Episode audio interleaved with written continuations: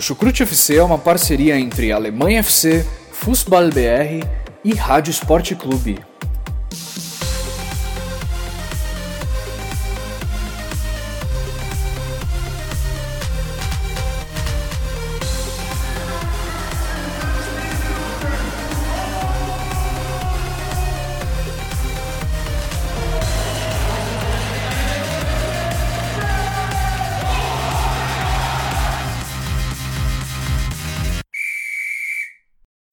Olá, todos que acompanham o Chucrute FC. Aqui quem fala é Guilherme Ferreira e dou início aqui a mais uma edição do nosso podcast sobre futebol alemão. Dessa vez para comentar tudo o que teve de melhor na sexta rodada da Bundesliga. E olha que rodada para os times visitantes, hein?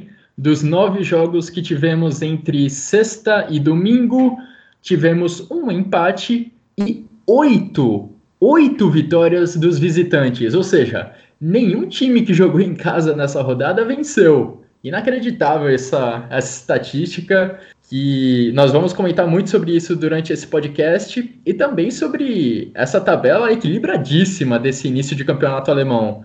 O Bayern de Munique é o novo líder, tem 14 pontos e tem nada menos do que cinco times um ponto atrás dele. E, spoiler, nenhum deles se chama Borussia Dortmund, é, o Borussia Dortmund novamente tropeçou e não está e não ocupa as primeiras posições da tabela, apesar de termos cinco times um ponto atrás do líder Bayern de Munique.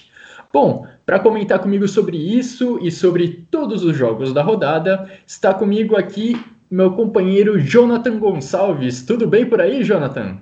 Tudo bem, Guilherme. Olá, ouvintes. É uma rodada muito interessante, com muitas surpresas, assim dizendo, né? Não é sempre que os visitantes se dão bem assim. Tenho certeza que aquelas pessoas que apostam aí nas casas esportivas e se baseiam no time que vai jogar em casa, essas pessoas saíram frustradas nessa rodada, hein, Guilherme? É verdade. Bom, e quem também está nos acompanhando neste podcast é a nossa companheira Simone Paiva. Tudo bem com você, Simone? Tudo bem, Guilherme, Jonathan? Estamos aqui para mais um podcast do Chucrute. Uma rodada, como você já falou, surpreendente. Nenhum dos donos da casa foi o dia de receber aquela visita bem chata e inesperada. Ninguém ganhou. Tivemos alguns resultados ainda mais surpreendentes e algumas decepções para a gente falar lá na frente.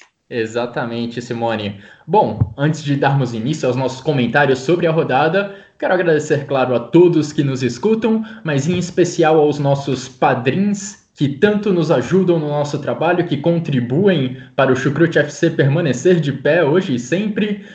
E se você quiser contribuir também, se você curte o nosso trabalho e quiser contribuir, é só acessar o www.padrim.com.br barra chucrutefc.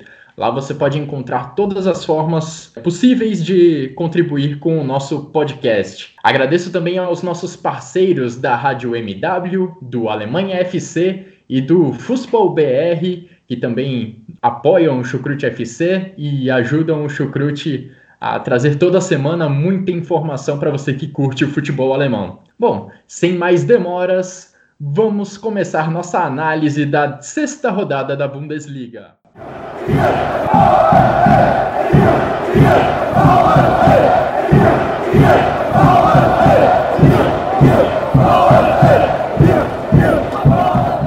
Começando com o jogo que abriu a rodada na sexta-feira, vamos com a visita do Eintracht Frankfurt a Berlim, onde enfrentou a equipe do Union Berlim e venceu por 2 a 1 com dois gols de jogadores recém-contratados pela equipe do Eintracht.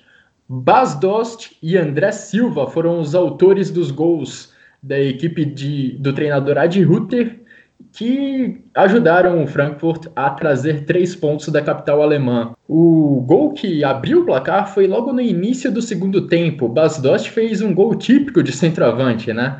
O ala esquerdo Kostic finalizou de fora da área e o, e o holandês finalizou no rebote do goleiro para fazer 1 a 0. Aos 61 minutos de jogo, o Eintracht Frankfurt praticamente encaminhou a vitória com um contra-ataque rápido de Sou em velocidade. Ele cruzou para André Silva e o português estava livre dentro da, da área para cabecear para o gol. Já nos minutos finais da partida, Becker deu um passe rasteiro para Anthony Yujá bater da entrada da área e dar números finais à disputa. Final de jogo: União Berlim 1, Eintracht Frankfurt 2 um jogo de duas equipes que buscam muito um jogo direto para atacar e não se importam muito se o meio-campo não participa da construção da jogada. E por causa disso e também do desempenho ruim de alguns jogadores de ataque, foi um jogo com várias trocas na posse de bola, muitos períodos sem grandes chances de gol. E no final das contas, essas ligações diretas que tanto União Berlim como Eintracht Frankfurt tentaram fazer, acabaram não dando certo, né? Eles buscaram muito os seus centroavantes. Pelo lado do União, esses, essas ligações diretas buscavam Sebastian Anderson. Pelo lado do Eintracht Frankfurt, era sempre visando o Bas Dost. Mas essa estratégia acabou não dando muito certo. E não foi dessa forma que as duas equipes acabaram construindo os seus gols. O, o gol do 1 a 0 acabou surgindo com uma bola que o Frankfurt recuperou no campo de ataque. União Berlim tentou sair da defesa com a bola no chão, num dos raros momentos que o União Berlim tentou fazer isso, colocar a bola no chão e trocar passes curtos.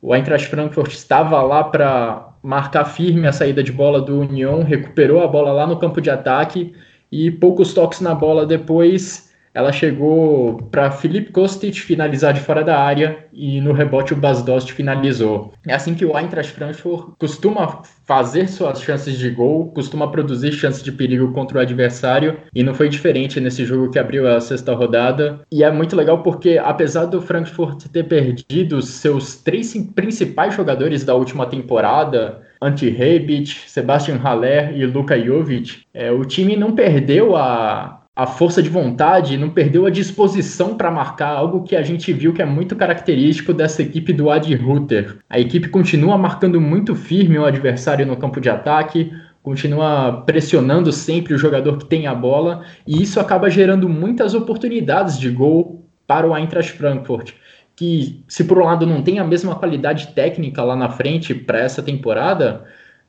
essas bolas recuperadas no campo de ataque normalmente é, produzem chances muito boas de gol e muitas delas vêm sendo aproveitadas pelo Frankfurt, como foi o caso do jogo contra o União Berlim. O 1 a 0 saiu dessa forma, recuperando a bola no campo de ataque. Contra o Arsenal, a gente viu há alguns dias a equipe pressionando também o time inglês, mas sem converter isso em chances de gol. Só que dessa vez contra o União Berlim, essa estratégia deu resultado e se transformou em gols. É, uma coisa que me chamou a atenção também pela parte do União Berlim é a média de idade da equipe, da equipe titular que foi colocada em campo pelo treinador Urs Fischer. A média de idade dos 11, dos 11 titulares é de 29 anos e meio de idade. E eu conferi a média de idade das outras equipes, a do União Berlim é a mais alta que foi colocada em campo nessa rodada.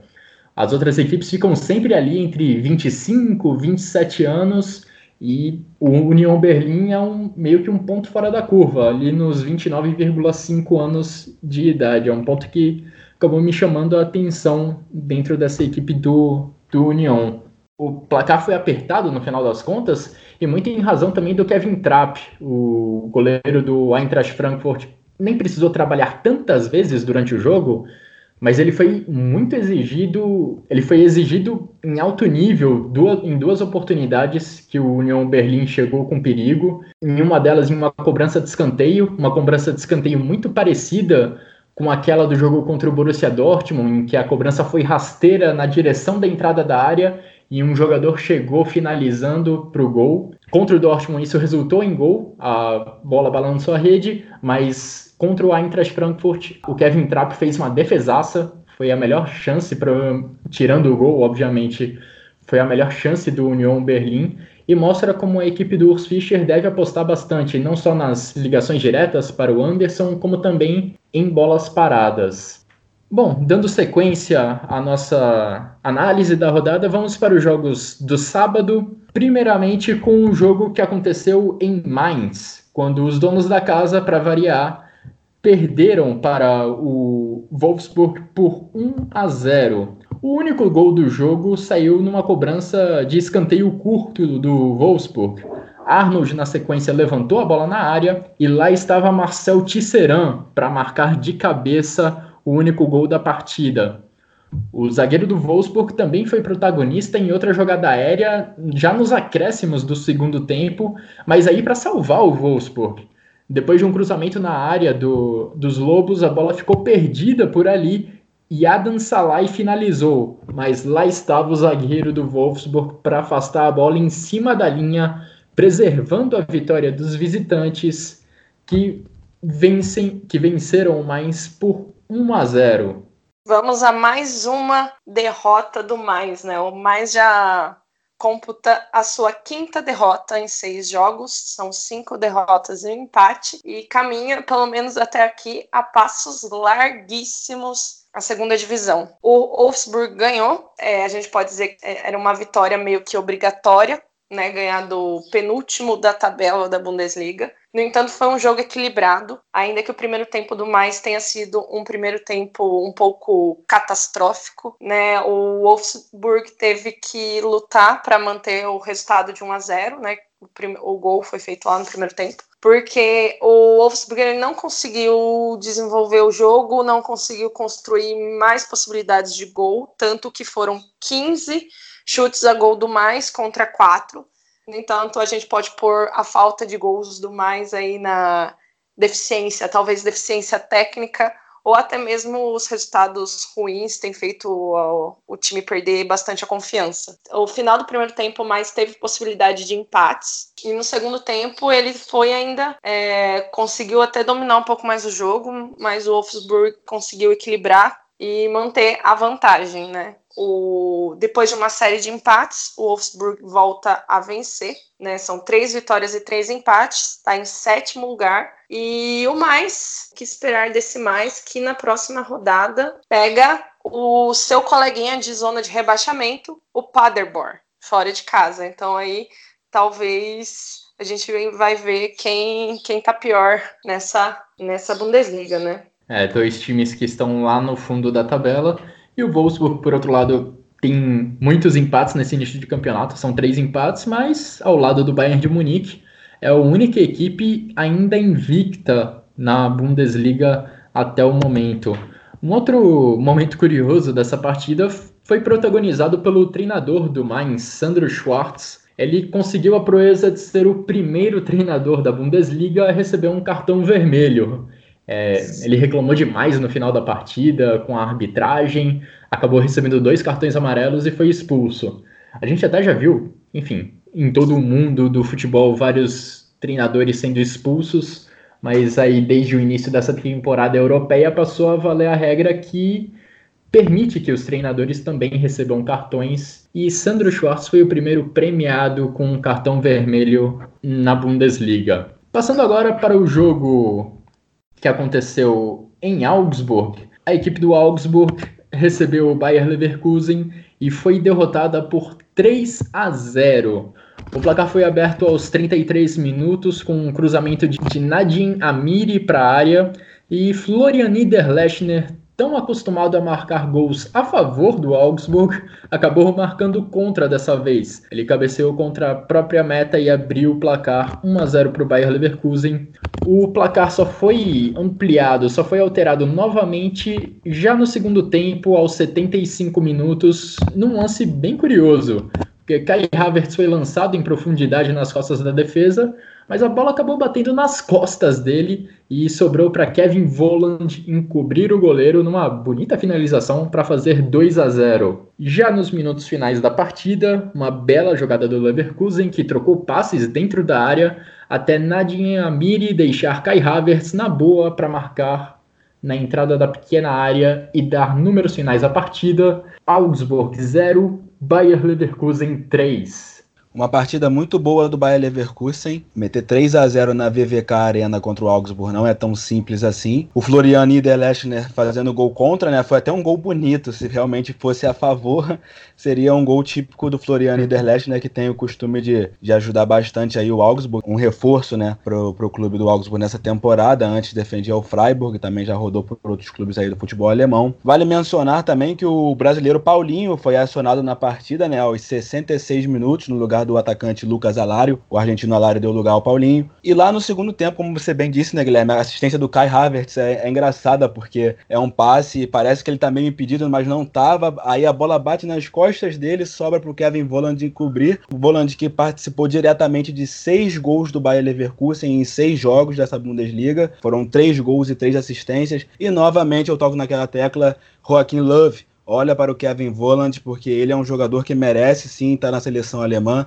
na D-Mannschaft, e vamos ver aí né, se na próxima convocação ele não aparece aí. O Kai Havertz também jogando muito no terceiro gol, uma, uma boa troca de passes da equipe do Bayer Leverkusen pela direita, se não me engano até o brasileiro Paulinho que inicia a jogada, depois a, a equipe ali com Nadine Amiri também que fez uma belíssima partida, a boa troca de passes e o Kai Havertz dá números finais.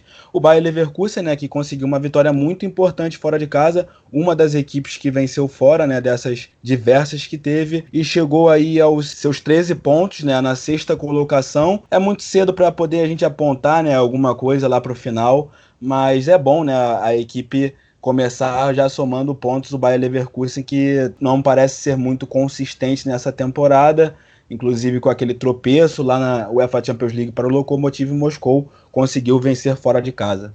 Eu vou um pouco ao contrário do, do Jonathan dizer que para mim foi um jogo fraco, que o Leverkusen conseguiu dominou o jogo porque o Augsburg foi extremamente passivo durante a partida. E em vários momentos o Bayer Leverkusen não conseguiu aproveitar de, de erros do adversário mesmo para fazer ainda mais gols, né? E poderia ter vencido demais. É, teve uma enorme posse de bola, característico dos times do Peter Boss, né? Aquele aquela posse de bola gigantesca, 70%, 30%, mas ainda é aquela coisa que muita posse de bola e pouca efetividade na hora de, de buscar o gol, de fazer o gol. O Augsburg já computa sua terceira derrota e o Leverkusen agora já tem. É, vamos ver se consegue manter uma regularidade né, nas últimas temporadas. O Leverkusen vai muito bem e depois começa a ter várias quedas, é um time bem regular. Vamos ver se agora com o Peter Boss desde o, desde o início ele consegue manter um ritmo durante o campeonato, pelo menos para ficar lá em cima entre os sete. E o Bayern Leverkusen perdeu né, o Julian Brand, mas aí tem o Voland e o Havertz, que né, eu acho que é uma das promessas aí que vem se consolidando. E o Voland, que eu vou com o Jonathan, que eu acho que merece mais uma chance na seleção alemã, que na seleção alemã não tem ninguém. É, tem o Timo Werner lá na frente, mas ainda jovem, de certa forma, ainda sente um pouco o peso. É, a Simone destacou bem que foi um jogo com a cara do Bayer Leverkusen, de altíssima posse de bola para a equipe do Peter Boss. O Bayer Leverkusen, inclusive, chegou a superar o Augsburg em número de finalizações também.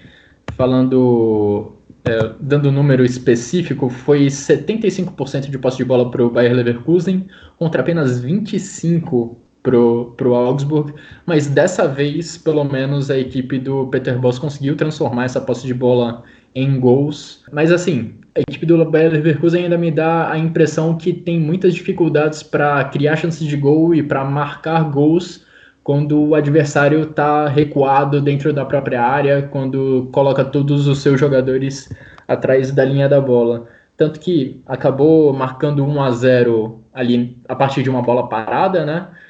A partir de uma cobrança de escanteio e os dois outros gols saíram já na fase final da partida, quando o Augsburg tentava pressionar um pouco mais o Bayer Leverkusen, incomodar um pouco a, a saída de bola do time visitante, e aí acabou deixando espaço nas costas da defesa. Tanto o segundo como o terceiro gols do Bayer Leverkusen aconteceram um pouco dessa forma. É, o Bayer Leverkusen conseguindo jogar em velocidade, encontrando espaço, espaço que foi muito bem aproveitado pela, pela equipe do Leverkusen com boas trocas de passe e aí a qualidade individual dos jogadores do Peter Bosz acabou prevalecendo para saírem esses dois gols no final do jogo, na fase final da partida. Jonathan também falou bem que o Paulinho entrou na partida e não só ali nos minutos finais, é, nos últimos 10, 5 minutos, que é como costuma acontecer com o brasileiro. Ele entrou ainda aos 66 minutos de, de jogo, mas acabou não tendo uma participação muito relevante na partida. Teve uma participação discreta, mas esperamos de qualquer forma que ele continue tendo oportunidades para poder mostrar seu futebol. Ele acabou não tendo nenhuma finalização teve uma finalização, mas que foi bloqueada, mas nenhuma finalização que chegou ao gol ou que foi para fora. Ah, um outro detalhe muito curioso desse duelo, falando em geral de Augsburg contra Bayer Leverkusen, as duas equipes já se enfrentaram 16 vezes na história da Bundesliga e nesse retrospecto temos 10 vitórias do Bayer Leverkusen e 6 empates. O Augsburg nunca venceu o Bayer Leverkusen pela Bundesliga. Segundo o Opta, né, que é um site especializado em estatísticas, é o confronto que mais aconteceu na história da Bundesliga em que um dos times nunca venceu o adversário. É um adversário bem enjoado para o Augsburg, o Bayer Leverkusen. Augsburg nunca venceu o Bayer Leverkusen pelo campeonato alemão. Dando sequência à nossa análise da rodada, vamos para outra vitória de um time de visitante, dessa vez a vitória do Borussia Mönchengladbach para cima do Hoffenheim. Vitória tranquila do Borussia Mönchengladbach por 3 a 0 o placar foi aberto aos 42 minutos com ótima jogada do lateral direito Liner. Ele deu um belo lançamento pela ponta direita para acionar a conexão francesa do Borussia Mönchengladbach. Marcos Thuram cruzou para Alassane Plea empurrar a bola para o gol e abrir o placar, fazer 1 a 0 para a equipe do Borussia Mönchengladbach nos minutos finais do primeiro tempo. O 2 a 0 veio aos 64 minutos de jogo com um novo lance entre Liner e Thuram pela direita, mas dessa vez o francês resolveu sozinho a jogada. Ele invadiu a área e fuzilou o goleiro do Borussia Mönchengladbach para dobrar a vantagem. E aí, já na fase final da partida, aos 82 minutos, Plea e Neuhaus meio que inverteram seus papéis. O atacante deu assistência para o meia, que saiu na cara do gol e fechou a conta em Sinsheim, Borussia Mönchengladbach 3, Hoffenheim 0. O que, que você achou dessa partida, Jonathan? Qual que é a sua avaliação dessa vitória do, do Borussia Mönchengladbach, que é uma das cinco equipes que estão ali na segunda posição com 13 pontos? Bom, Guilherme, eu dou o destaque para o Marcos Churran, para o Pleia. Os dois franceses ali da frente jogaram muito, né? O Churran marcando um gol, dando uma assistência, sendo muito participativo o jovem jogador aí, filho do Lilian Thuram, de 22 anos, já chegou e em seis jogos tem três gols e uma assistência nessa Bundesliga, sendo muito importante para a equipe do Borussia Mönchengladbach. A equipe do Borussia Mönchengladbach que chega à sua também terceira vitória consecutiva na Bundesliga, né? E teve aquele susto todo na UEFA Europa League, tomou aquela, aquele 4 a 0 em casa do Wolfsberger, mas na Bundesliga parece que está conseguindo se encontrar o Marco Rose, né, com seu 4-3-1-2, é, sendo Plea e Marcos Churran na frente e o Brio Embolo, o Brio Embolo, aquele mesmo que era do Schalke, fazendo ali no, no meio campo. Ele que não foi tão bem assim na partida comparado aos outros companheiros de equipe, até como lateral direito Stefan Leiner, né, que participou aí diretamente dos dois primeiros gols. Primeiro ligando para o Marcos Churran, que achou o Plea para abrir o placar, e depois dando assistência para o Marcos Churran ampliar já no segundo tempo. E o Bril Embolo não foi tão bem assim. Vale destacar também o goleiro Ian Zomer, né, muito emblemático nesse time do Borussia Mönchengladbach, nos potros. Foi bem equilibrada a posse de bola, né, digamos. No primeiro tempo teve mais posse de bola, foram 53% para o, para o Borussia Mönchengladbach contra 47% do Hoffenheim, e já no segundo tempo foi 57% de bola do Hoffenheim contra 43% de bola do Borussia Mönchengladbach. Ou seja, no segundo tempo, apesar do, do, do Borussia Mönchengladbach fazer mais dois gols na partida, ele não teve a, a bola, né? Mostrando mais uma vez que a bola não é, não, não necessariamente não precisa estar com ela. Muito se fala aí do Guardiola, etc, desse futebol com a bola tudo mais, tocando. Mas, cara, é, o futebol também tem muito da eficiência e o Borussia Mönchengladbach foi eficiente, chegou à sua terceira vitória consecutiva e me surpreendeu, porque depois daquela derrota para o Wolfsberg, já é a segunda vitória, tá lá na quinta colocação com 13 pontos, à frente até mesmo do Borussia Dortmund, né? É, exatamente. O Borussia Mönchengladbach conseguiu se recuperar bem daquele vexame pela Liga Europa e agora vai voltar a jogar pela, pela competição europeia. Nesse meio de semana nós temos novamente Champions League, temos Liga Europa e o Borussia e o Borussia Mönchengladbach vai jogar fora de casa contra o Istanbul Basaksehir pelo grupo J da Liga Europa, precisando se recuperar na tabela. Voltando a falar especificamente da Bundesliga, vamos falar agora do jogo entre Paderborn e Bayern de Munique, com vitória dos bávaros que agora assumem a liderança da Bundesliga, assumem o primeiro lugar depois da vitória por 3 a 2 fora de casa. O placar foi aberto logo aos 14 minutos de jogo com um lindo passe do brasileiro Felipe Coutinho, que encobriu a defesa para deixar Gnabry na cara do gol e fazer 1 a 0. O placar só foi alterado novamente no segundo tempo, aos 54 minutos de jogo. Quem deu o lindo passe para iniciar o lance do gol dessa vez foi Kimmich. Ele foi quem cobriu a defesa para encontrar Gnabry e aí o alemão só tocou a bola para o meio para Felipe Coutinho empurrar para o gol. Segundo gol marcado pelo brasileiro com a camisa do Bayern de Munique, fazendo 2 a 0 para a equipe bávara em Paderborn. Mas a equipe da casa se recuperou no jogo. Mohamed Dreger fez jogada pela ponta direita, cruzou rasteiro e Kai Pröger, que tinha entrado em campo apenas seis minutos antes, bateu para o gol, superou, a, superou Manuel Neuer no gol e diminuiu o placar. Cerca de 11 minutos depois, o Bayern voltou a abrir dois gols de vantagem, um passe do zagueiro Niklas Zuli atravessou a defesa inteira do Paderborn e encontrou o Robert Lewandowski, que deu uma cavadinha para encobrir o goleiro e marcar seu décimo gol em seis rodadas da Bundesliga. Impressionante o início de campeonato do centroavante polonês, que só não fez gol nessa temporada. O único jogo oficial em que ele não fez gol nessa temporada foi na Supercopa da Alemanha. Bom, mas ainda saiu um outro gol nos momentos finais da partida, um gol do Paderborn. Jamilo Collins aproveitou a sobra de um escanteio e pegou na bola de primeira para marcar um lindo gol de fora da área e dar números finais ao jogo. Paderborn 2, Bayern de Munique 3, Bayern de Munique novo líder da Bundesliga. Bayern de Munique novo velho líder da Bundesliga, né? Exatamente. É meio que, meio que voltamos a rotina normal na Bundesliga.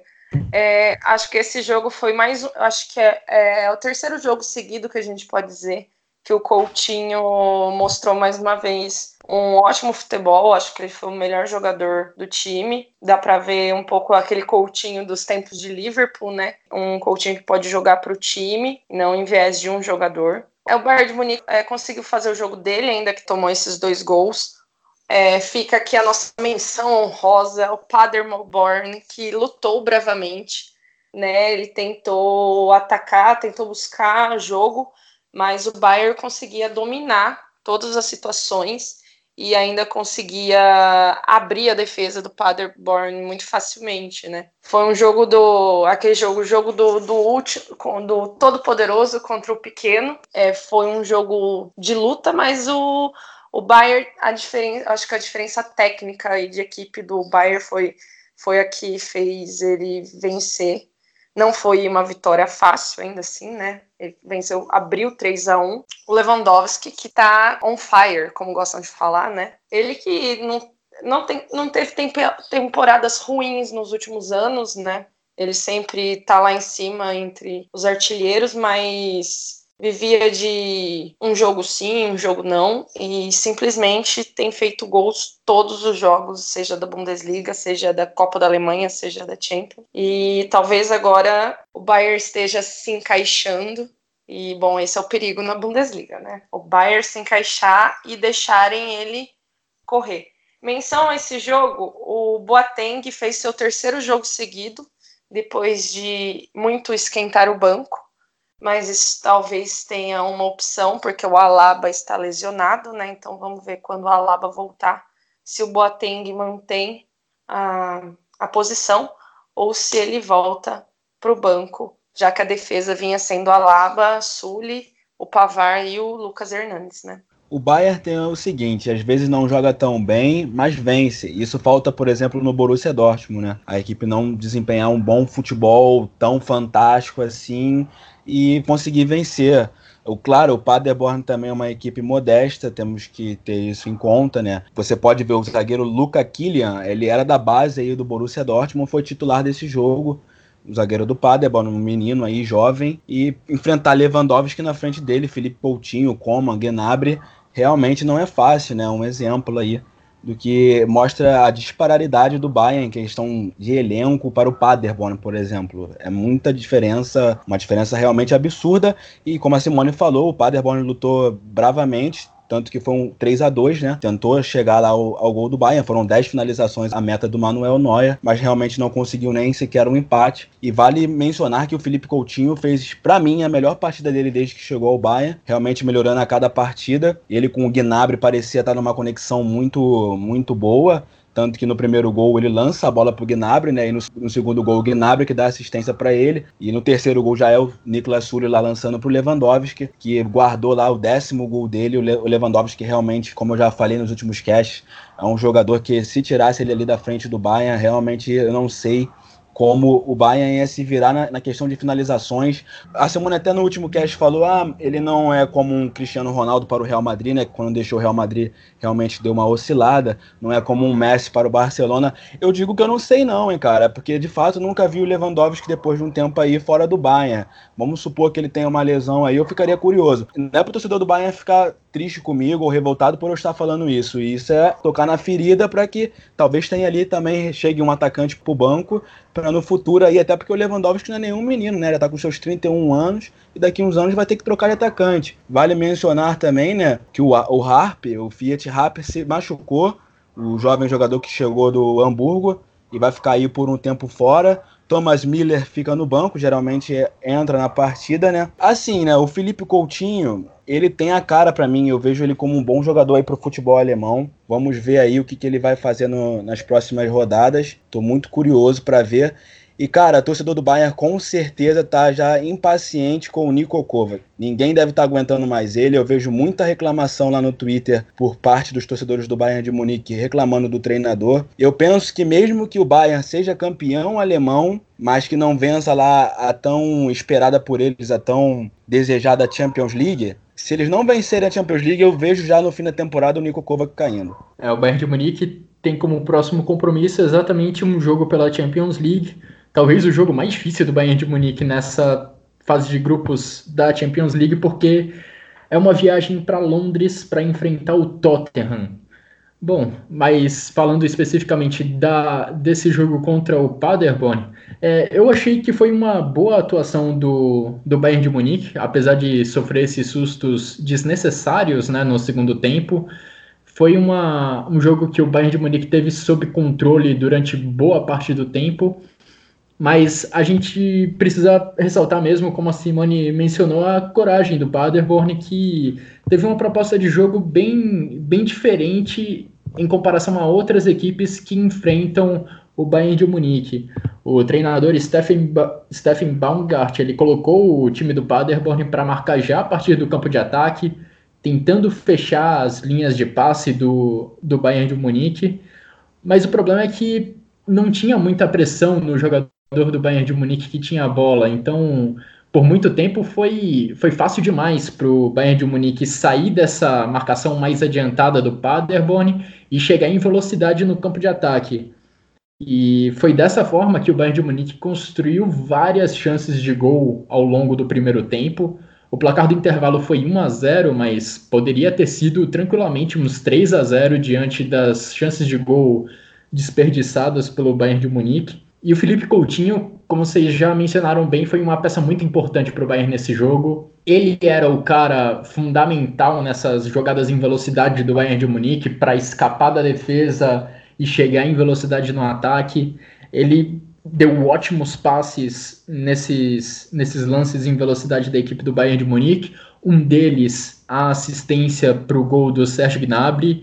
Acho que a própria queda de desempenho do brasileiro no segundo tempo acabou refletindo um pouco na equipe como um todo, porque o Bayern não já não criou tanto depois do intervalo, acabou diminuindo o ritmo da mesma forma que o jogador brasileiro e até por isso acabou sofrendo os dois gols do Paderborn e sofreu algum susto no final, mas na maior parte do jogo o Bayern de Munique teve o controle da partida. Mas aí no final o Paderborn conseguiu fazer dois gols e quase chegou ao empate no, nos minutos finais da partida.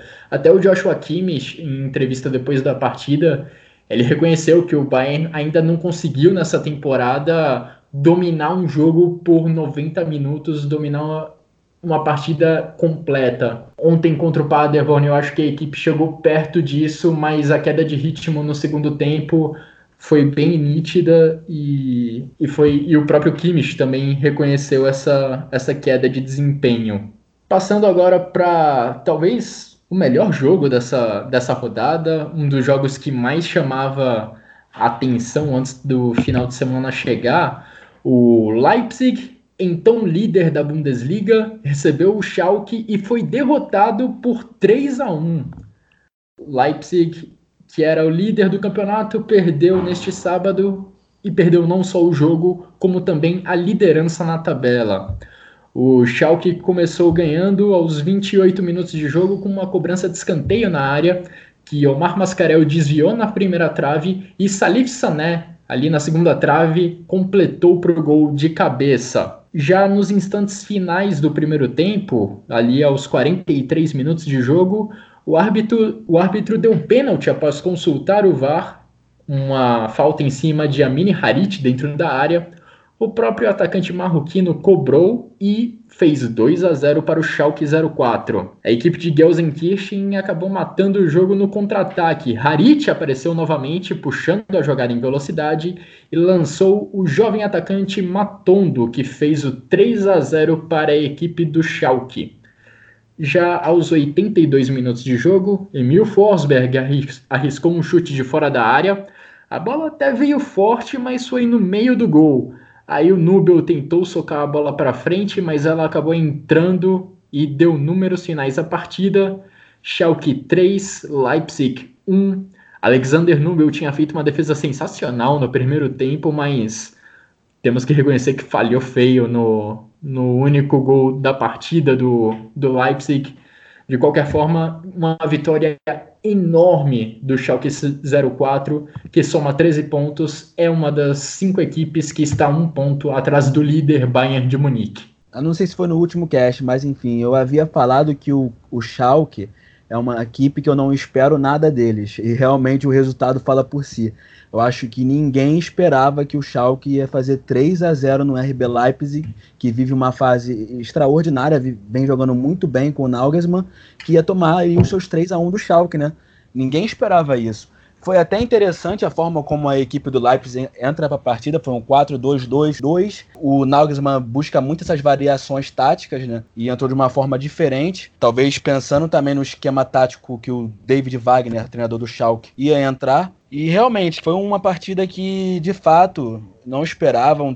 Quando o Schalke fez 3 a 0 eu achei que era não era aquilo que eu estava vendo. Realmente não fiquei bastante espantado. É, de certa forma, vamos aí é, fazer os elogios à equipe de Gelsenkirchen, né? Meu grande rival, sou torcedor do Borussia Dortmund, mas o clubismo à parte. Chegando à quarta vitória consecutiva na Bundesliga, chamando bastante atenção, né? Ninguém também esperava, penso eu, que o Schalke ia conseguir emendar aí quatro vitórias consecutivas. Os últimos três adversários não tão fortes assim, o Leipzig que foi o grande realmente adversário aí que o Schalke enfrentou, mas aí já está lá com, na quarta posição, com 13 pontos, à frente até mesmo do grande rival Borussia Dortmund, né, que a gente vai falar depois. O David Wagner, como a gente também havia falado nos últimos casts, buscando uma nova cara para esse Schalke, né, uma nova identidade, clube que aí nos últimos anos vem, vem sendo bastante abaixo do que os seus próprios torcedores imaginam, né? Uma curiosidade desse jogo, teve o VAR mais demorado desde que o VAR estreou na Bundesliga. O VAR para o pênalti do, do Schalke demorou assim três, quase quatro minutos. Então fica aqui, acho que foi o pior VAR, o VAR mais demorado. Eu acho que esse foi o resultado mais surpreendente, né? Tirando que todos os visitantes ganharam, porque muito mais pelo que o Leipzig vinha jogando, né? Do que o próprio Schalke ganhar. É, mas assim, o Schalke vinha de três vitórias, como a gente falou no último cast. O David Wagner parece ter encontrado, é, depois do início ruim, uma forma do time jogar e que tem funcionado. E, e, são dois times que, no meu modo de ver, jogam de forma distinta. O Leipzig com uma com a questão, toda a questão de muita posse de bola e o Schalke que não que não usa tanto disso, né? Ele trabalha muito mais em esperar o jogo e, e, trabalhar nos erros ou no contra, em buscar outras formas de, de jogar contra o adversário. Tanto que a, o, os números desse jogo foi 61% de posse de bola para o Leipzig e 38% para o Schalke. Que nem eu estava lendo num jornal alemão, quem imaginar né, um, um início de jogo como esse. É um jogo que começou difícil, depois começou a ganhar mais velocidade. E o Schalke conseguiu abrir assim 2 a 0 em Leipzig, depois de tudo que o Leipzig fez nesse início de temporada. Aí fica aquela, aquela questão como, como Jonathan, não porque é meu rival, Schalke, mas pelas últimas temporadas, de ser um time regular, assim como o Bayer Leverkusen, como ele vai se manter agora com o novo treinador, eu acho que o David Wagner tem uma consistência melhor que o, que o Tedesco, mas isso também depende muito da mão de obra, né, dos jogadores, como isso vai lidar ao longo da temporada. Acho que foi um tropeço do time do Leipzig, uma hora ia acontecer. E vamos às próximas rodadas, que agora a Bundesliga está ficando pelo menos do segundo lugar para baixo, está divertido, né? Vamos ver se alguém vai cutucar o senhor Bayern de Munique lá em cima. É, o Schalke vinha já de um, de um começo de temporada bom, com bons resultados na Bundesliga mas essa acho que era a grande prova de fogo para a equipe do David Wagner, enfrentando o Leipzig, então líder do campeonato, fora de casa. E o, o Schalke passou muito bem dessa prova de fogo. É... São duas equipes que têm suas diferenças, mas eu vejo uma característica muito parecida nelas duas, que é o fato das duas equipes marcarem muito forte o adversário, sempre marcarem muito forte já no campo de ataque, inclusive. E isso até no jogo de, desse sábado acabou forçando muitos erros de passe de lado a lado, que acabaram até criando algumas, algumas situações, situações de gol. Mas o sistema defensivo que acabou chamando mais a atenção para mim foi o do próprio Schalke 04. É algo que eu já tinha reparado em outras partidas, inclusive contra o Bayern de Munique em Gelsenkirchen, quando a equipe perdeu, mas mostrou uma característica que parece que vai ser bem predominante dessa equipe do David Wagner, marcando muito forte o adversário, tanto no campo de ataque como no campo de defesa, sem deixar o adversário ter muito espaço para dominar e pensar no que fazer com a bola. E isso dificultou muito a vida do Leipzig nesse sábado. Em raríssimos momentos, o, algum jogador do Leipzig teve a bola e teve também tempo e espaço para pensar no que fazer, para pensar no melhor passe. E um resultado disso é que o Leipzig teve poucas chances de gol ali, finalizando de dentro da área. O gol de honra da equipe do Julian Nagelsmann acabou saindo de um chute de fora da área. É, Marcel Sabitzer no primeiro tempo também acertou a trave num outro chute de longa distância e muito por conta da boa do bom, do bom sistema defensivo do Schalke 04, que também contou com boas atuações individuais da dupla de zagueiros. Benjamin Istambuli e Salif Sané eh, foram muito responsáveis pelo Leipzig não conseguir ou ter dificuldades em entrar na área, porque sempre que a bola chegava por ali, eles estavam prontos para dar combate e afastar a bola. O, Leipzig, o Schalke conseguiu abrir 2 a 0 e aí basicamente aproveitou os contra-ataques para matar o jogo. E aí novamente brilhou Amin Harit, o jogador, o atacante marroquino faz um grande começo de campeonato.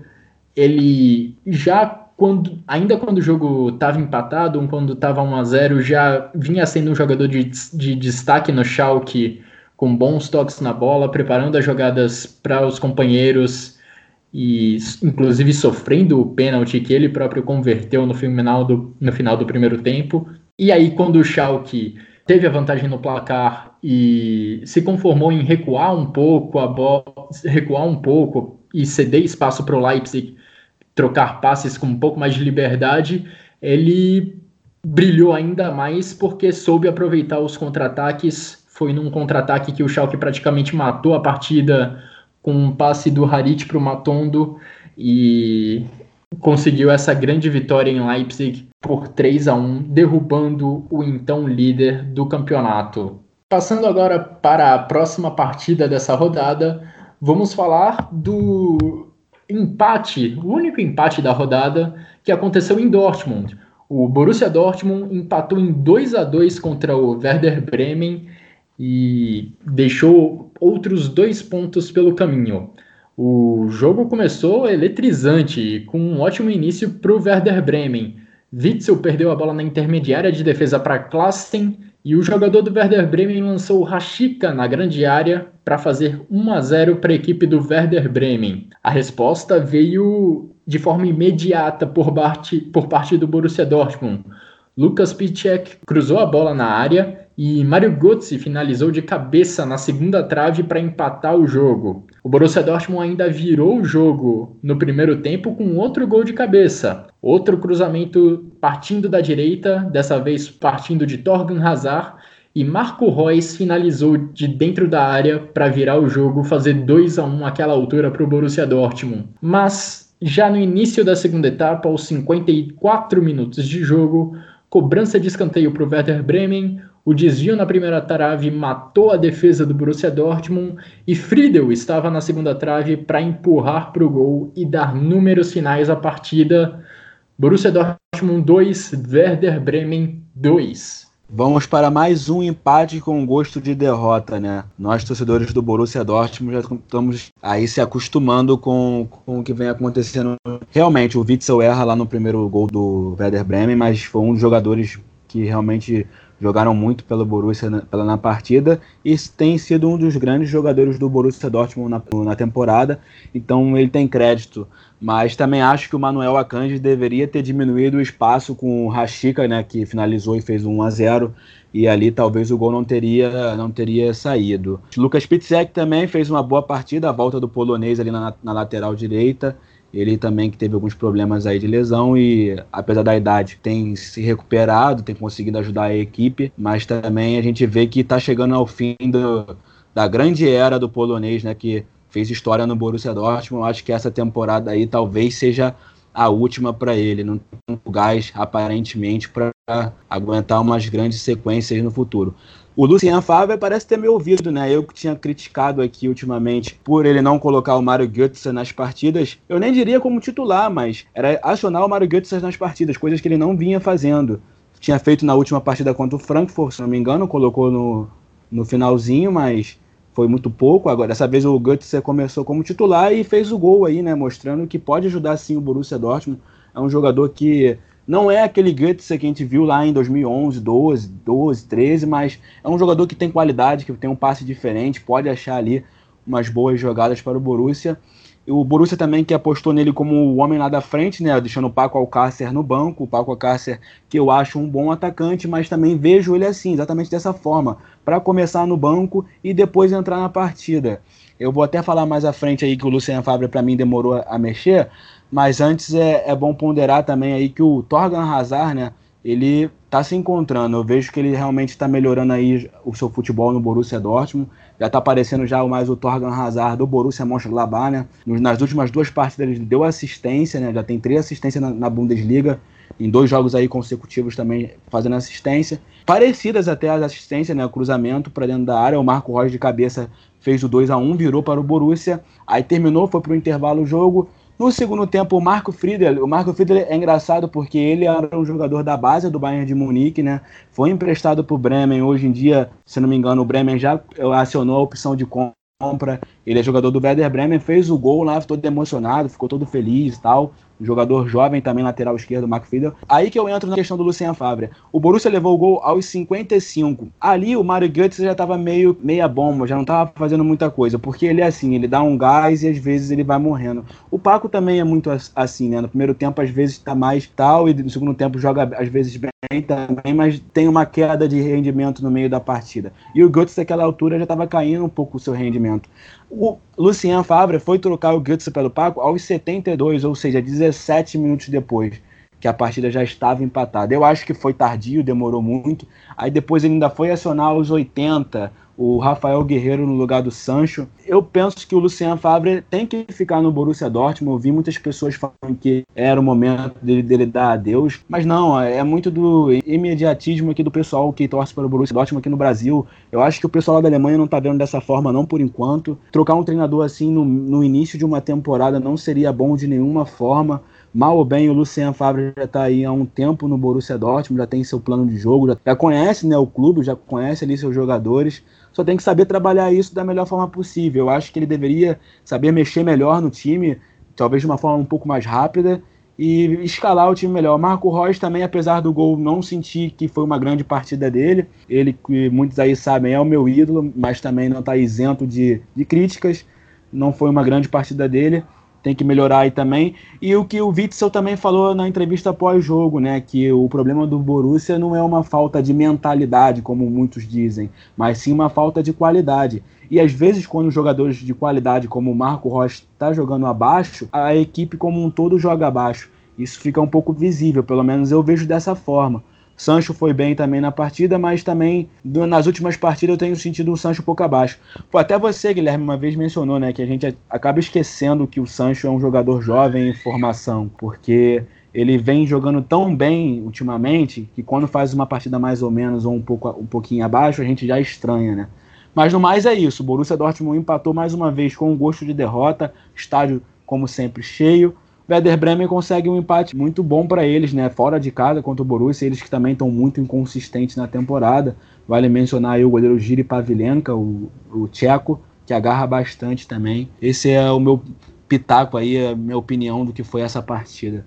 É, vamos a, a, uma estatística que não acontece normalmente no Borussia Dortmund, que foi dois gols de cabeça e não exatamente de jogadores tão altos, né? Ainda que o Marco Reus tenha 1,80, não é comum ele fazer gol de cabeça, e muito menos o Mário Götze. É, mais um empate do Dortmund, um segundo empate seguido, né? Já são três vitórias, dois empates e uma derrota. E eu vejo é um, eu não, eu vi muita gente criticando o Luciano Favre, ele tem a sua culpa, mas eu vejo também muito do de jogadores. Eu acho que tem o time não tem criatividade ele optou nessa rodada em tirar o Delany e pôr o Daru.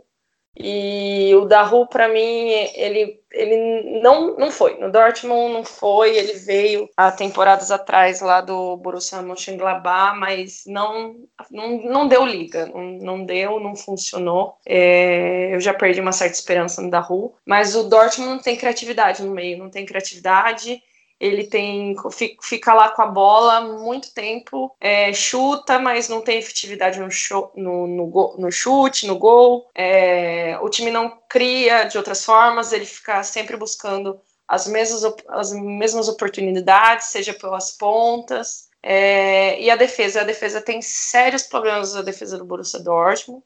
Essa rodada o Hummels não jogou, estava lesionado. A gente foi com o Weigl mas mesmo com o Hummels, a defesa do Dortmund tem sérios problemas, deixa aberto muitas oportunidades. O time adversário consegue encontrar buracos assim que não eram para ter. O Akanji, infelizmente, depois da lesão no quadril, ele voltou bem abaixo do que ele era. Então, assim, eu acho que é, uma, é um conjunto, né? Depois, o Dortmund começou a janela né, a janela de verão com três baita contratações, né, ao ponto de vista do torcedor do Dortmund, né, o Hazard, o Julian Brandt, Nico Schultz, que, estão, que, que, também está lesionado. O Hazard agora parece que está pegando mais ritmo, mas isso aí também há um certo tempo, até porque o time não corresponde, então assim fica difícil ele de certa forma melhorar, sendo que o time não está melhorando, pelo contrário, o time até agora venceu alguns jogos, mas o Borussia Dortmund não, não convenceu, né? E o Bremen, que vinha de uma derrota para o Leipzig, né? Mas de um, um time que estava desfacelado praticamente, vinha estava com 11, é, 11 jogadores lesionados. É, agora fez o seu primeiro empate, né? Tem duas vitórias, um empate, três derrotas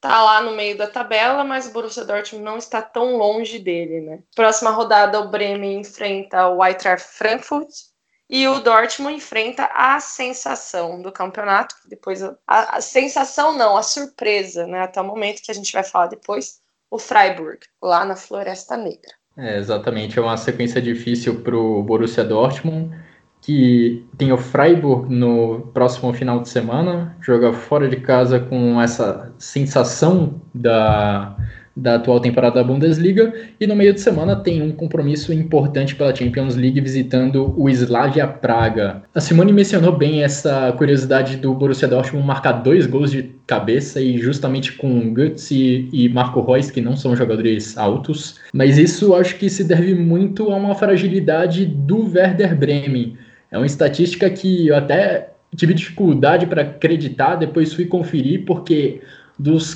14 gols que o Werder Bremen sofreu nessa Bundesliga até aqui, é, inclusive uma das piores defesas do campeonato até o momento, sete gols sofridos pelo Werder Bremen foram de cabeça.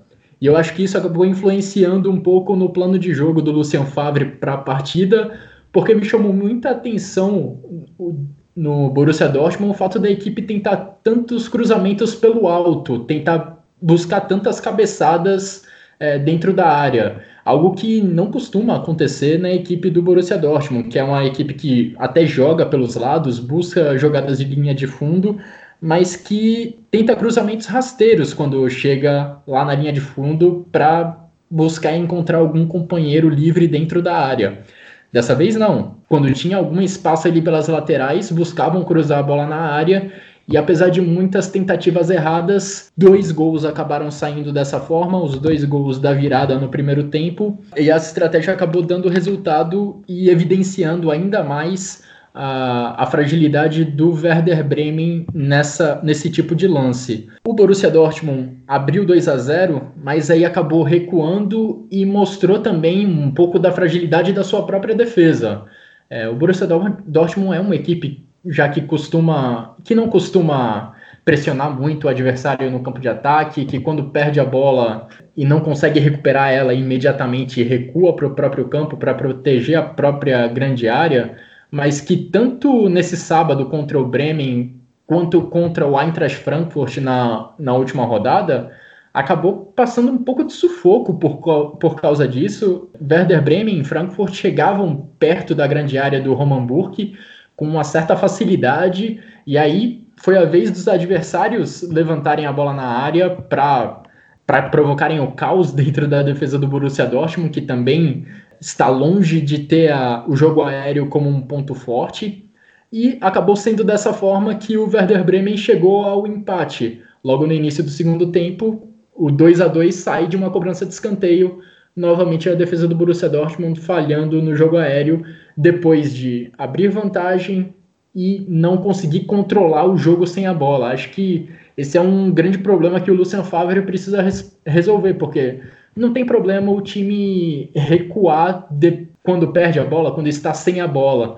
Mas o adversário também não pode chegar com tanta facilidade perto da grande área para levar ameaças ao gol do Roman Burke. Só uma correção, Guilherme. Você falou que o Dortmund abriu 2 a 0 mas a gente saiu perdendo. Verdade, verdade. Foi 1 a 0 pro Bremen. Bremen abriu 1 a 0 e depois o Borussia Dortmund virou para 2 a 1 fazendo dois gols de cabeça. Só para ponderar aqui, a Simone falou bem lá que o Daru não foi bem na partida, ele realmente foi bem abaixo. Se você olhar as notas dos jogadores ao fim da partida, ele foi o jogador que teve a menor nota, foi em 6,4. E também o fato do Delaney ter ficado no banco, né? Eu também não entendi muito bem. É, realmente era para ter entrado com o Delaney, ainda mais porque o Delaney jogou no Werder Bremen, né? Então, de certa forma, meio que conhece também o, o, o clube lá, o time. poderia também ajudar nesse fator, nesse sentido. Eu penso que isso de alguma forma ajuda, assim. Não sei se o cara se sente mais à vontade, dá algumas dicas, sei lá. Mas enfim, o fato também do Julian Weigel ter improvisado na zaga. Eu falei bastante quando o Toprak saiu para o próprio Werder Bremen que o Borussia Dortmund precisava de mais um reforço para a zaga. A janela fechou, esse reforço não chegou. A gente tinha o Leonardo Balerdi e o Dan Axel Zagadou no banco. E aí, nenhum dos dois que são zagueiro de ofício entrou. Improvisou já aí na, no início de temporada um, um, jogador que é meio campo, é bom jogador, eu gosto muito do Weigl, mas já improvisando novamente ele na zaga. Ou seja, mostrando claramente que o Borussia Dortmund não, não confia ainda no Leonardo Balerdi, que é um jovem em formação, vem sendo convocado para a seleção argentina, e o, no Zagadou, né, que viveu alguns bons momentos na temporada passada, assim como viveu alguns péssimos. Então é, é difícil, né, você vê que o clube entra às vezes com umas escalações que não tem muito sentido. É, e a gente precisa também elogiar muito a força do Werder Bremen, a força que a equipe do Florian Kohfeldt demonstrou nessa partida, porque o Werder Bremen vem sendo muito desfalcado por contusões, por suspensões, não foi diferente nessa partida. É, os dois principais, talvez, jogadores de ataque do atual elenco do Bremen estão machucados, Yuya Osako e o Niklas Fulkrug. Tem o Florian Kohfeldt tem diversos outros desfalques na defesa e ainda assim a parte, o Werder Bremen conseguiu fazer uma boa partida, é, uma partida boa dentro das suas possibilidades atuais, conseguiu se defender bem contra o Borussia Dortmund. O Yuri Pavlenka até fez uma ou duas boas defesas, mas na maior parte do jogo a equipe não sofreu muito e conseguiu ameaçar o Borussia Dortmund tanto que acabou arrancando um empate lá no Signal Iduna Park. Passando para a próxima para o próximo jogo dessa rodada, vamos já para as partidas deste domingo, quando o Fortuna Düsseldorf recebeu o Freiburg e foi mais um mandante que saiu derrotado na rodada, 2 a 1 para a equipe de Christian Streich que ocupa incrivelmente, surpreendentemente, a terceira posição na tabela da Bundesliga. Me diz aí, Simone, alguém esperava o Freiburg nessa posição a essa altura do campeonato?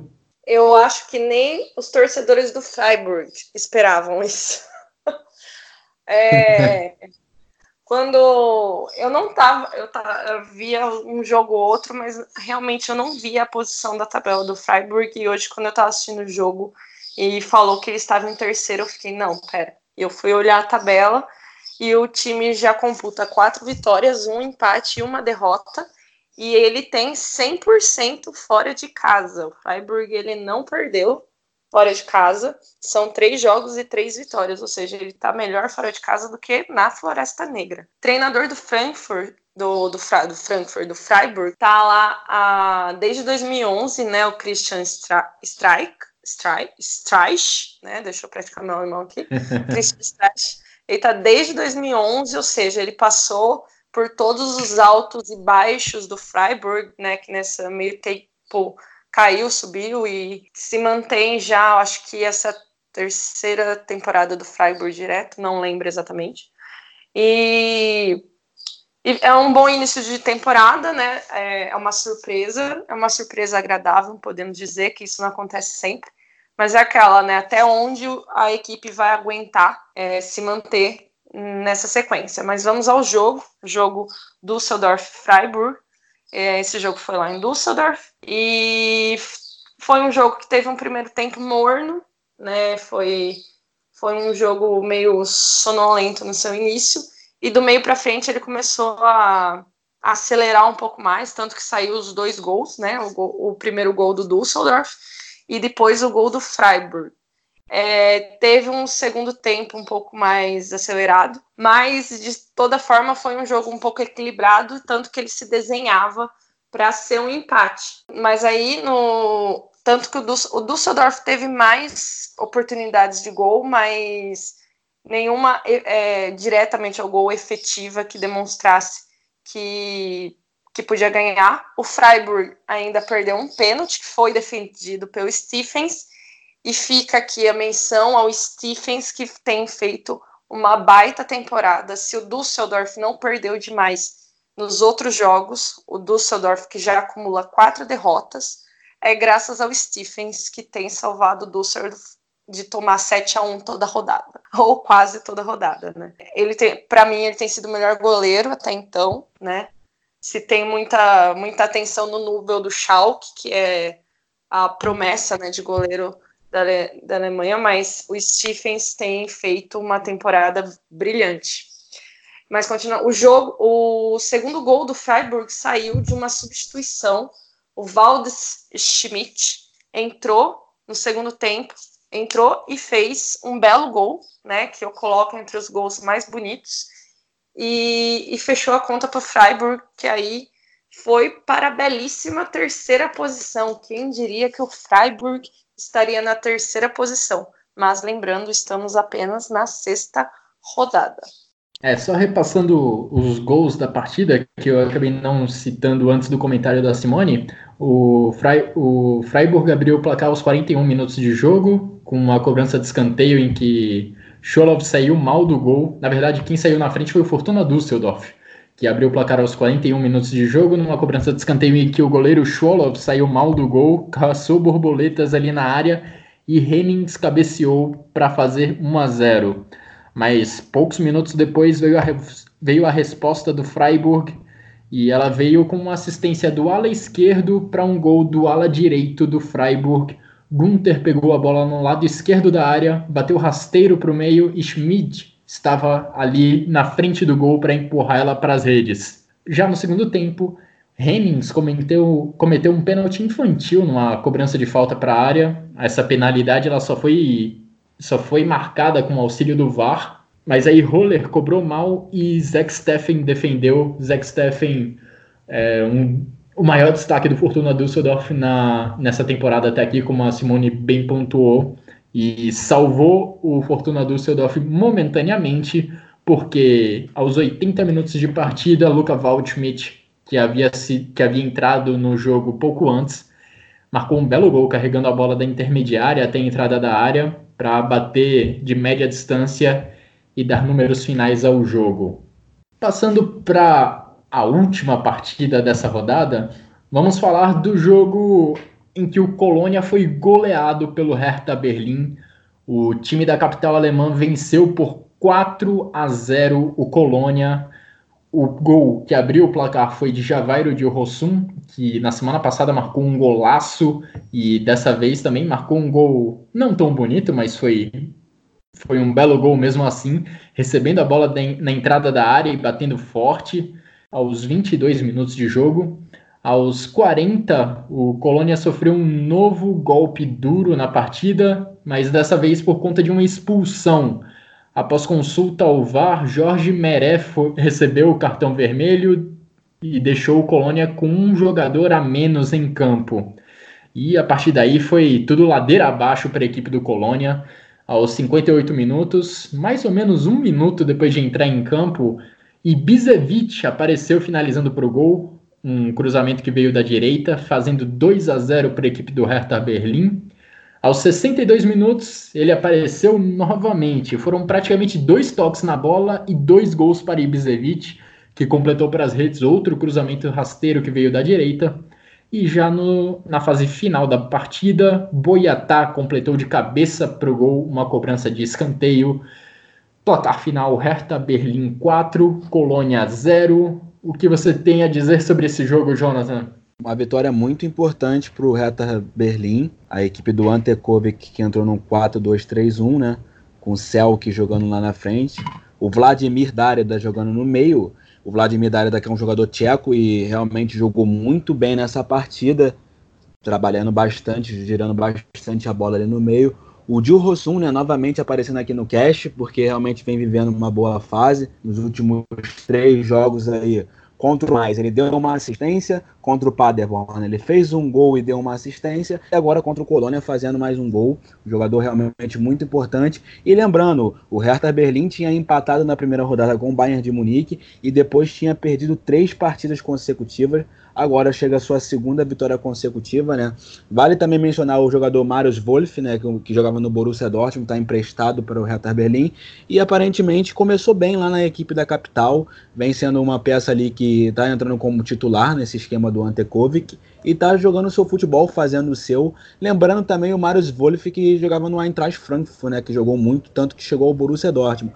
Eu acredito até que o Wolff ele devia ter tido uma chance aí no Borussia nessa temporada, mas vamos falar aqui de Hertha Berlim e de Colônia. O Colônia também, né, que teve mais posse de bola na partida, tanto no primeiro tempo quanto no segundo, mas realmente não conseguiu se encontrar. Finalizou algumas vezes ali para o gol do Inhasten, mas não foi eficiente, não conseguiu de fato furar. O Niklas Stark e o Boiatá, os dois defensores do Hertha Berlim foram muito bem na partida, além também do lateral direito Lucas Klanter e o lateral esquerdo Maximilian Mittelstadt, que também jogaram bastante. Eu diria que foi uma, uma das melhores, se não a melhor partida do Hertha Berlim nessa temporada, não à toa fez 4 a 0, mas convenhamos, né, o Colônia subiu, eu achava que seria a principal equipe desses que subiram nessa primeira divisão agora, mas não, realmente aí não, não parece estar bem. Terceira derrota consecutiva, na penúltima colocação com apenas três pontos. Atrás só tem o Paderborn com umzinho e na frente ali está o Mainz com três e o Union Berlin na 15ª colocação com quatro. Para você ver, né, dos três que subiram, ali estão ali nas últimas quatro colocações, só o Mainz ali que está na zona ali, digamos, do playoff, né? É cedo para falar alguma coisa, mas já mostra um pouco dessa disparidade do elenco das equipes, né? Aparentemente, Paderborn, Colônia e União Berlim estão com elencos bem abaixo nessa temporada das outras equipes que já estavam na Bundesliga. Isso está sendo um pouco evidente. O Colônia realmente precisa abrir o olho. Lógico, quando perdeu o Meré, o espanhol lá expulso no finzinho do primeiro tempo, ficou bem mais vulnerável, né? Tendo em vista também que ele é um zagueiro e no segundo tempo tomou mais três gols. Mas realmente tem que abrir aí os olhos, né, os bodes, a equipe do Akin Bayer Loser, o treinador, porque senão vai acabar ó, sendo um ioiô, um clube aí ioiô que sobe e desce e vai acabar caindo novamente. Já o Retar Berlim, vitória muito importante, estava precisando disso, chegou a, aos sete pontos aí, e vamos ver como é que vai, vai se, se manter né, nas próximas rodadas. Já pega o Fortuna Düsseldorf em casa e vamos ver aí o que vai ser. É realmente chato ver o Colônia nessa situação. Primeiro campeão da história da Bundesliga, o Colônia, mas que nos últimos tempos vem vivendo mais como uma equipe ioiô, mesmo como o Jonathan definiu, que cai com frequência para a segunda divisão. Bom, encerrando as nossa, os nossos comentários sobre a rodada, uma estatística que eu acabei de ver também do, no site da Opta, né, site especializado em estatísticas, algo que a gente vem mencionando ao longo, ao longo de todo o podcast. Essa foi a primeira vez na história da Bundesliga com oito vitórias de visitantes numa rodada. Bom, a gente faz uma pausa aqui e na volta a gente faz comentários sobre a segunda divisão, sobre a Bundesliga feminina e também vamos revelar os nossos jogadores da rodada e o gol mais bonito do fim de semana.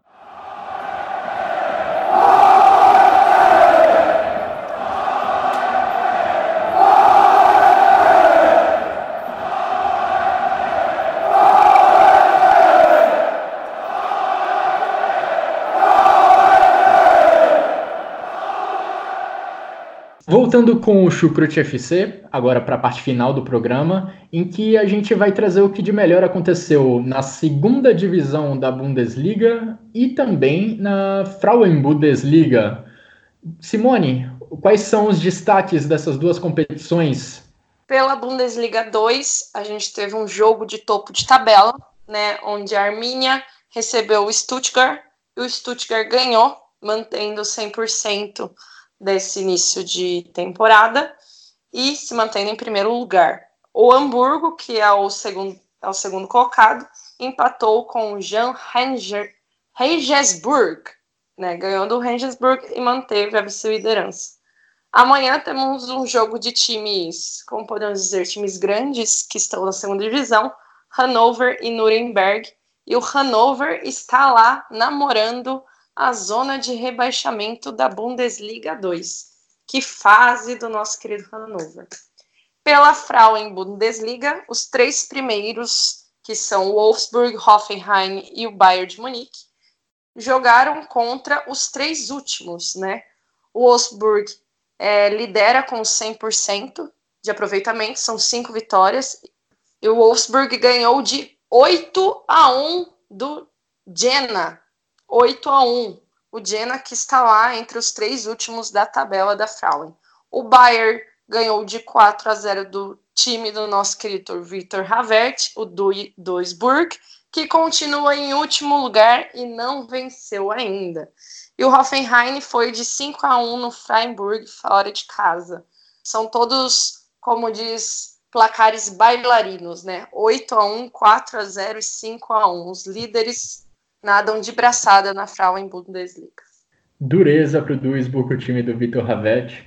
Cinco jogos, cinco derrotas até aqui na Frauen Bundesliga. E Wolfsburg firme na liderança. Bom, é, para finalizar o podcast da semana, Jonathan, é, quais são os seus destaques da rodada da Bundesliga? Quais foram as três melhores atuações, na sua opinião? O Marcos Churran, né, que é, na partida do Borussia Mönchengladbach foi muito importante, fazendo um gol e dando uma assistência. E para mim ele aí é um dos principais jogadores da temporada até aqui, né, do Borussia Mönchengladbach. Está sendo muito muito bom mesmo a contratação do jogador jovem francês aí. O outro foi o Vedad Ibisevic, né, que como falamos há pouco, entrou no jogo do Hertha Berlim e fez dois gols. Ele também que já é um veterano nato, aí, o jogador bósnio, que está no Hertha Berlim há muitos anos, fazendo dois gols aí, realmente chamando a responsabilidade. E o terceiro jogador vai para o Felipe Coutinho, né? Porque, como eu disse, ele fez uma das melhores partidas, se não a melhor dele aí pelo Bayern de Munique. Eu acho até que foi a melhor desde que chegou, parece estar tá melhorando a cada partida. Então, esses são os meus três jogadores: Marcos Churran, do Borussia Mönchengladbach, Vedad Ibisevic, do Hertha Berlim e Felipe Coutinho, do Bayern de Munique. E para você, Simone, de quem foram as três melhores atuações nessa rodada da Bundesliga? Eu vou repetir dois jogadores que o Jonathan falou, o Churran e o Coutinho. O Churran que fez um gol e uma assistência, o Coutinho que além de um gol e uma assistência teve uma ótima partida. E eu vou manter um jogador que eu acho que ele já deve ser a terceira, quarta rodada que ele está sendo eleito melhor jogador, o Harit do Schalke, que vem fazendo uma temporada até aqui muito boa. É, eu vou mais ou menos na mesma linha de vocês, voto em Felipe Coutinho, sensacional, sensacionais os últimos jogos do brasileiro com a camisa do Bayern de Munique, comandando o meio-campo do agora líder do campeonato alemão. Voto também em Amini Harit, principal destaque ofensivo da equipe do Schalke 04 nesse início de temporada. E vou também com um jogador do Borussia Mönchengladbach, mas não Marcos Thuram, meu voto vai para Alassane Plea, um gol e uma assistência no jogo dessa rodada. Para mim esses três são, foram os grandes destaques. E agora, Jonathan, qual foi o golaço da rodada, na sua opinião? Bom, Guilherme, eu fico com o gol do Gianluca Waldschmidt, né, jogador aí do, do Freiburg, que vem sendo até foi convocado na última vez aí para a seleção alemã. Fez uma boa jogada da direita para a esquerda, trouxe para o meio, acertou um chute no cantinho. Um, um gol que foi muito importante para o Freiburg aí, o terceiro colocado. A equipe aí que está com uma surpresa aí da, do campeonato alemão. Então, não só pelo gol, mas também pela importância, eu vou aí com o Waldschmidt. E para você, Simone, qual foi o gol mais bonito? Eu vou ficar com o gol do Yamilu Collins, do Paderborn, o segundo gol contra o Bayern de Munique. Para mim foi o gol mais bonito, aquele chutaço de fora da área. Vou desempatar essa história. Vou também de Collins, belo gol do jogador do Paderborn. Time que acabou sendo derrotado, mas que pelo menos teve esse lindo gol nos minutos finais do jogo contra o Bayern de Munique. Bom, é isso. Fizemos a análise da rodada, trouxemos o que de melhor aconteceu na segunda divisão da Bundesliga, na Frauen Bundesliga, elegemos os nossos destaques individuais da rodada, também o golaço do final de semana. E agradecemos a todos vocês que nos ouviram. Muito obrigado por acompanhar o Chucrute FC e nos vemos numa próxima. Até lá e tchau, tchau!